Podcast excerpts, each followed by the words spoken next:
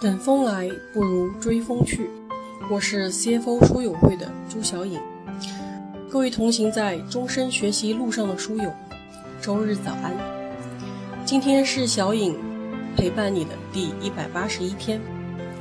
CFO 书友会二点零时代，我想做点不一样的，为大家带来不同视角上的不同思考。今天我要给大家分享的主题是。善良教育，相信能引起各位的深度共鸣，同时也期待大家的积极回应。我们希望世界是善良的。中国式的善良停留在简单的助人为乐，而英国人的善良还包括意味着尊重他人，不冒犯他人，也不委屈自己。既有爱心，又有常识；既有行善的动力，也有行善的技术。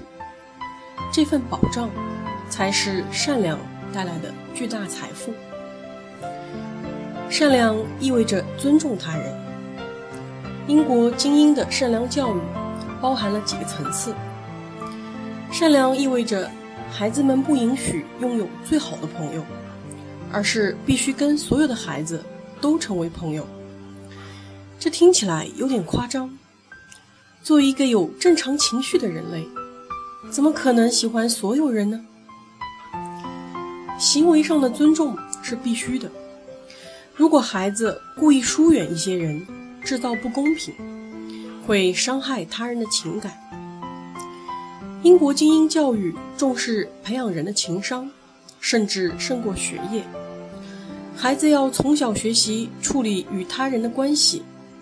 包括了解不同的社会阶层、种族、价值观，以及由此产生的情绪。受过良好教育的孩子，必须在行为和礼节上对他人表现出接纳和尊重。老师也一样，不能在行为上亲近一些孩子，疏远另一些孩子。英国人认为，孩子们通常很敏感。如果老师处理不得体，会对孩子造成心灵伤害。米娅的孩子在另一所有名的私立学校，那所学校也有严格的教育，比如，如果孩子想庆祝生日，必须邀请班里所有的同学，不能只邀请自己喜欢的朋友。生日聚会可以采取野餐等简单的庆祝方式。不能太奢侈。这样做的原因是，要避免在精神或物质上给其他的孩子带来情感伤害。某日看 BBC 的一个纪录片，拍摄了以培养学霸精英著称的伊顿公学。伊顿的校长也讲了类似的理念。他说，精英教育除了让孩子获得杰出的成绩。最重要的是让他们学会接纳别人，尊重他人的不同。看上去是为了别人，实际上也是为了自己。人是社会动物，对他人接纳，学会调整关系，是一种高级的智慧，利人利己。当孩子们长大进入职场，一定会面临一个复杂的人际圈。里面不仅有自己的同乡和校友，还会有不同地域、语言或种族的人，价值观更是千差万别。如何让你的工作伙伴信任你，对他人在行为和言辞上表现出接纳和尊重，一定是良好合作的第一步。这听上去很容易，做到却不容易。在国际公司。中国的员工往往更喜欢跟中国人打交道，而小圈子文化往往影响了我们的升职。很多人是出国后慢慢悟到，be nice，学会在礼节上尊重别人，自己的世界才会变得更宽广。善良意味着尊重自己，敢于表达意见。英国的这个理念。跟中国不太一样，传统中国文化评价一个人善良，往往是说这个人懂得隐忍，即使有想法，也不会当面说出来，而是藏在心里。但英国人不是这么想的，他们认为，善良的前提是不冒犯别人，也不委屈自己。什么是冒犯别人呢？如果你因为一个人的收入、婚姻、家庭地位，种族、习惯或外表，对他进行评论和质疑，无论当面还是背后，都属于不够善良，没有礼貌。什么是委屈自己？就是你明明对某个决策、提议或者做法有意见，但是没有提出来，而是一边抱怨一边执行。中国的孩子在国际公司升职难，常常是因为我们对于领导或同事的提议，既不提问，也没有意见，而是沉默的执行。这很吃亏。当你对一个组织没有意见，选择沉默，别人会以为你在这里做的不开心，懒得发表意见，可能正默默寻找新的工作。同样，作为华人，我觉得好冤枉，并不是我们正谋划跳槽懒得提议，而是中国式的善良让我们不太习惯当面质疑别人。西方人所说的对事不对人，在中国的文化里不容易理解，甚至不被接受，因为我们更倾向于认为，如果你质疑我做的是事情。就等于在质疑我这个人，所以为了不得罪人，中国人的社交规则往往是把意见藏起来不说。但这种中国式的善良，违反了英国人的善良规则。他们会认为，你压抑了自己的想法，对自己不好，同时没有解决问题，对别人也不好，既不利己。也不利人，在彼此压抑的环境下相处，最终容易导致关系破裂。所以，英美的精英教育不赞成这样。他们鼓励有意见要说出来，有效展开沟通，这样才能增进了解、分享智慧，让一段关系、一个家庭或者一个组织良性发展，减少问题。彼此都开心满意，效率得到提升。善良是一颗美好的内心，但更是一项高级的技术。英国的善良教育背后是关于公民素养的一系列技术培训，包括安全常识、沟通技巧、尊重手段等等。没错，尊重也需要手段。英国人致富早，他们在百年财富积累中发现，原来金钱是买不到一切的，比如生命、爱和尊重。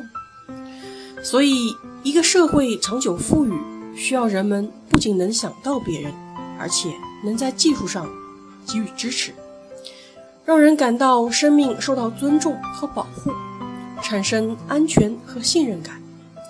于是，在英国。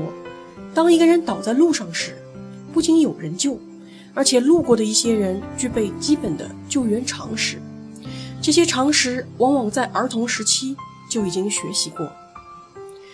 一个典型的英国绅士，是那种既有善心帮助陌生人，同时具备解决问题能力的人。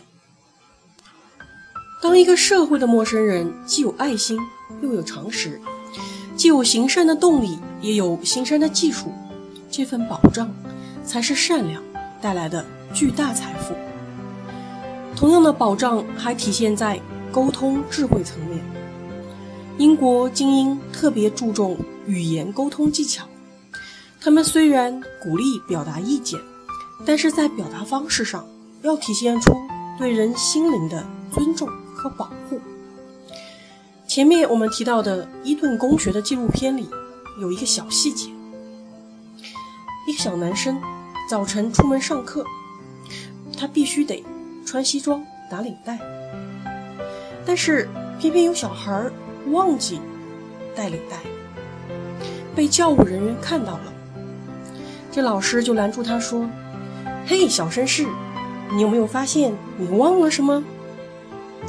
孩子低头一看，哎呀，领带忘了，赶紧回宿舍打好了，跑出来。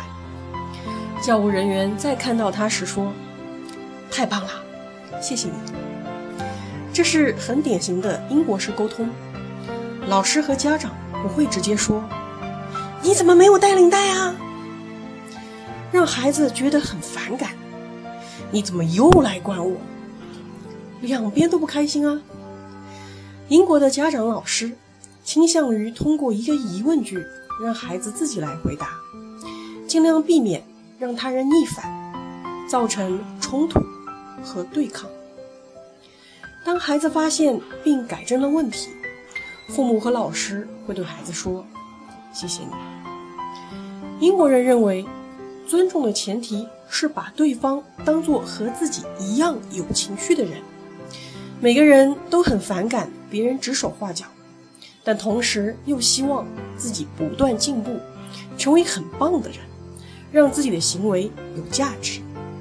当他听到一声感谢，意味着他的行为是有价值、有意义的，他做得很棒。这种沟通方式延伸到职场，就被称为领导力。比如，Lisa 的英国老板就是典型的接受英国式精英教育的人。当他希望 Lisa 按照他的思路改正一份报告时，他不会直接说：“你按照我的框架带领大家重新做”，而是会说。我帮你把框架搭好了，你看这样也许可以更容易一点呢。听上去好像是说，Lisa 之前做的令他不太满意，并不是因为他做的不够好，而是因为任务太难了。这让 Lisa 觉得接受起来也很愉快嘛。他并没有命令 Lisa 什么，反而是帮助了 Lisa 搭起了框架。但傻子也知道，事实上，肯定不是因为任务太难，而是因为 Lisa 没有达到他的目标嘛。只不过呢，傻子也喜欢听好听的话。每当任务完成，老板会非常有礼貌地说：“谢谢你们。”这种有立场但聪明委婉的沟通方式，正是英美所说的领导力。它的背后也是英美精英教育希望未来领导人学习的技巧，即如何通过恰当的语言，让你对他人的指导和管理被别人所接受，甚至心怀感激。